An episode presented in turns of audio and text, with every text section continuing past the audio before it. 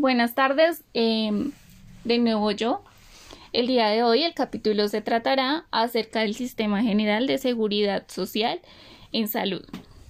Eh, espero se pongan cómodos y pues hacerme entender acerca del tema.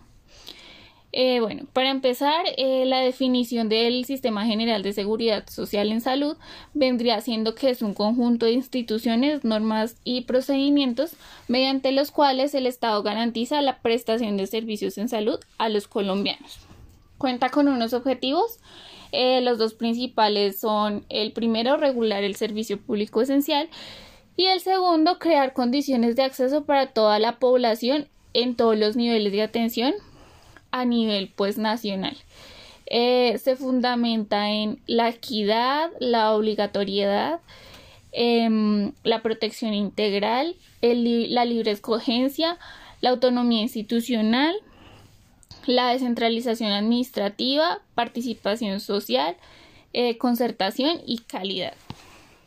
El Estado interviene entonces interviene mediante la garantía de observaciones de los principales consagrados y artículos de la Constitución que pues, se relacionen con la salud. El aseguramiento de carácter obligatorio y su naturaleza como derecho social para todos los habitantes del territorio colombiano. Y por último, mediante el desarrollo de, las, eh, de la coordinación, vigilancia y dirección. Ah, bueno, y control de la seguridad social en salud. Em, cuenta con unos integrantes, entonces los integrantes está el Ministerio de Salud y Trabajo, la Superintendencia Nacional en Salud, las entidades promotoras de salud, que son quienes se encargan de, pues, de las con, o sea, de las contrataciones y como de las afiliaciones, em, ya sea, pues, como tal a las instituciones prestadoras de servicios en salud o directamente con los, con los profesionales. Eh, cuenta con, ah, bueno, con una dirección seccional, distrital y local en salud, el Fondo de Solidaridad y Garantía, las instituciones prestadoras de servicios en salud, que como su nombre lo dice, se encargan de prestar el servicio. Estas pueden ser públicas, privadas o mixtas, eh, empleadores, trabajadores y los comités de participación ciudadana en salud. Eh, los afiliados, bueno, se dividen en dos regímenes. Tenemos el régimen contributivo y el régimen subsidiado. Entonces, en el régimen contributivo están las personas vinculadas a través de un contrato laboral, eh, los servidores públicos, los pensionados y trabajadores independientes con capacidad de pago.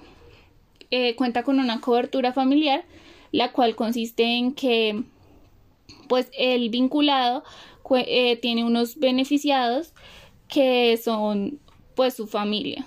Entonces aquí encontramos al cónyuge que, que haya vivido con la persona más de dos años, a los hijos menores de 18 años o a los hijos que se encuentren en alguna condición de discapacidad em, o pues a los cuales tenga cargo eh, hijos mayores de 18 años pero que se encuentren estudiando y, bueno, esta es la cobertura familiar. En el régimen subsidiado, entonces están las personas sin capacidad de pago. Entonces aquí tenemos a la población vulnerable del país. Bueno, y finalmente tenemos el POS. Entonces el POS o plan de atención básica o plan obligatorio de salud es el encargado de la protección integral de las familias, de las fases de promoción y el fomento de la salud, la prevención, el diagnóstico, tratamiento y la rehabilitación pues, de las enfermedades. El POS básicamente es el derecho que tenemos todos los colombianos a la salud. Y pues ya con esto finalizo. Eh, muchas gracias por escuchar el capítulo de hoy.